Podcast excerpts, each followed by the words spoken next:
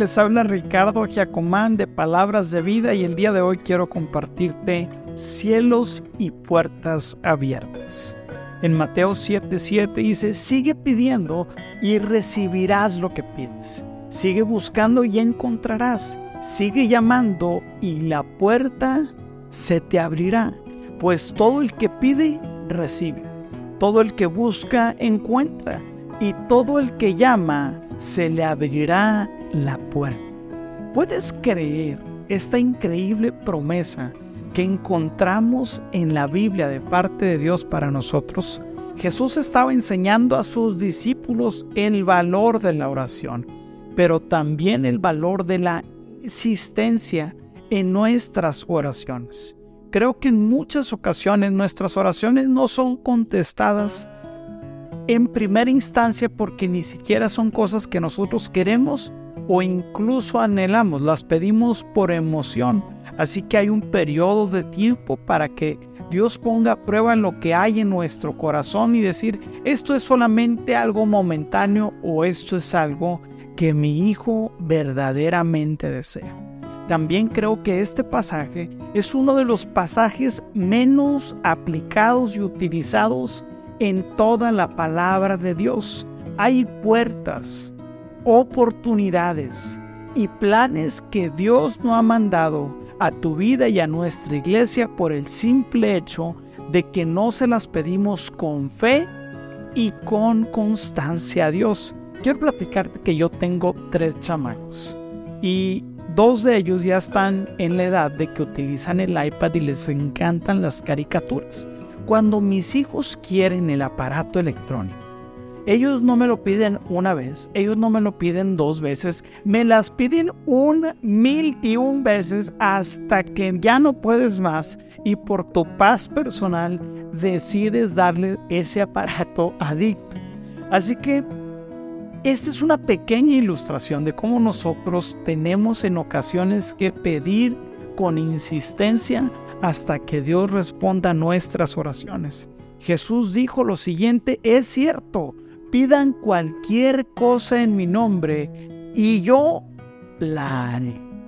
A nuestro Dios le gusta que le insistamos, que le pidamos, que le hagamos oraciones grandes y arriesgadas. En la Biblia se registran un montón de oraciones hechas por personas simples y comunes, pero que creyeron en un Dios grande y poderoso. Y el día de hoy no las voy a mencionar, pero voy a mencionar cómo es que Dios nos desafía a hacerle oraciones grandes. En Salmos 2.8 dice así, tan solo pídelo y te daré como herencia a las naciones toda la tierra como posesión tuya. Dios nos desafía a no pedir por cosas pequeñitas. Es bueno pedirle a Dios por el pan diario, porque reconocemos que Dios es nuestro proveedor. Pero también Dios quiere que usted aprenda a pedirle cosas grandes, cosas que nadie más le ha pedido a nuestro Dios. Así que yo quiero animarte y desafiarte a que el día de hoy le pidas a Dios algo que jamás pensaste y que jamás se pudiera cumplir sin la intervención de Dios. Así que ayúdame a cerrar este tiempo con un tiempo de declaración. Hoy creemos que Latinoamérica se rinde a los pies de Jesús y que un avivamiento de salvación ya inició en mi país. Otra vez repite conmigo, hoy creemos que Latinoamérica se rinde a los pies de Jesús y que un avivamiento de salvación ya inició en mi país, en tu país, de donde sea que nos estés escuchando. Vamos a orar sobre esta palabra. Dios, gracias porque tu palabra nos lleva a ser insistentes, a ser tercos, a pedirte, a no rendirnos, Señor, a ser perseverante en nuestras oraciones hasta verlas cumplir.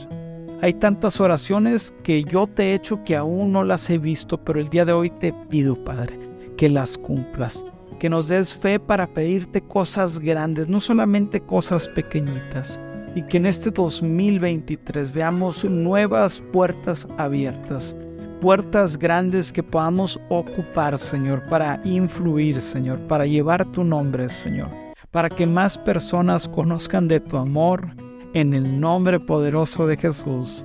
Amén. Hey, espero que te haya bendecido y que recuerdes puertas y cielos abiertos en este 2023. Quiero pedirte que me ayudes a difundir, a compartir y si esto te gustó, que nos califiques y que te suscribas en las diferentes plataformas donde estamos distribuyendo este contenido para llegar a más personas y que el nombre de Cristo sea difundido por todas partes. Dios te bendiga y nos vemos mañana.